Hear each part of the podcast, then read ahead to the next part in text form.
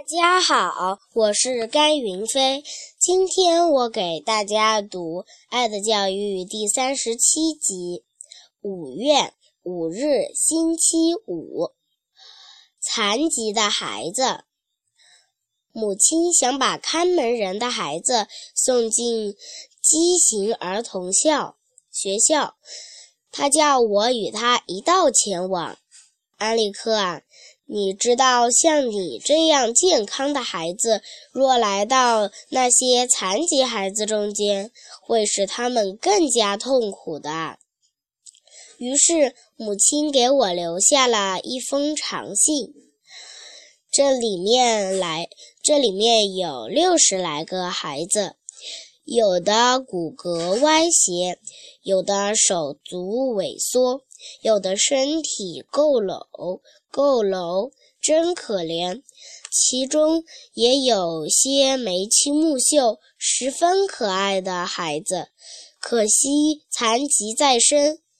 有一个女孩子鼻子翘起来，下巴尖尖的，笑起来特别妩媚动人。有些孩子从正面看上去一切正正常。可是，一转身过身去，就不由得叫人十分伤心了。我进去的时候，医生检正给他们检查身体，他们脱衣转身的动作十分熟练和自然，与医生配合的十分默契。医生告诉我，这一批孩子中的多数孩子。比刚进学、刚进校时强多了。有些只能成天仰卧的孩子可以坐起来了，完全不能下地活动的孩子，如今可以扶着凳子或墙壁可以移动了。不难想象，在这些孩子当初的得病的时候，他们经历了多大的痛苦啊！他们的父母又是何等的悲伤啊！他们还常常受人耻笑。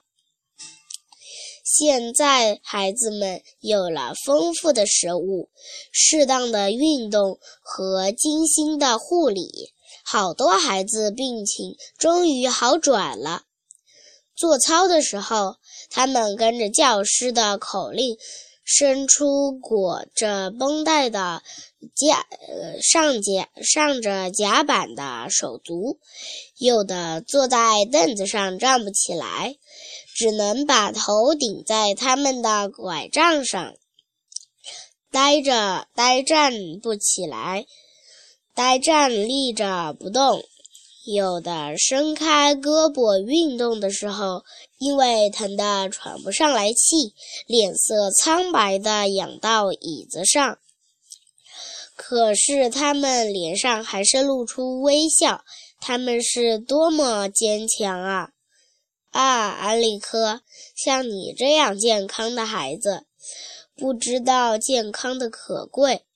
我一想到那些欢蹦乱跳的健壮的孩子，被他们父母抱来抱去的当做一种快乐时，要是没有别的人照看他们，我一定会说：“我愿留下来为这些可怜的孩子们服务，做他们的母亲。”可怜的孩子还会唱歌呢。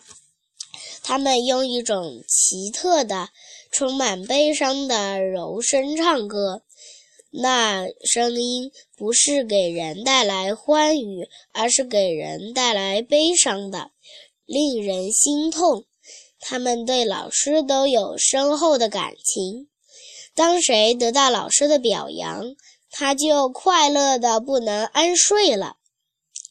老师从座位旁走过时，他们都要去吻老师的手，以此表示心中的感谢。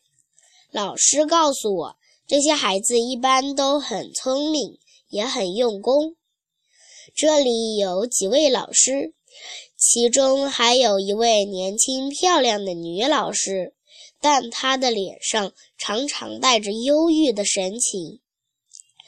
这是因为他的生活在这些不幸的孩子中的缘故。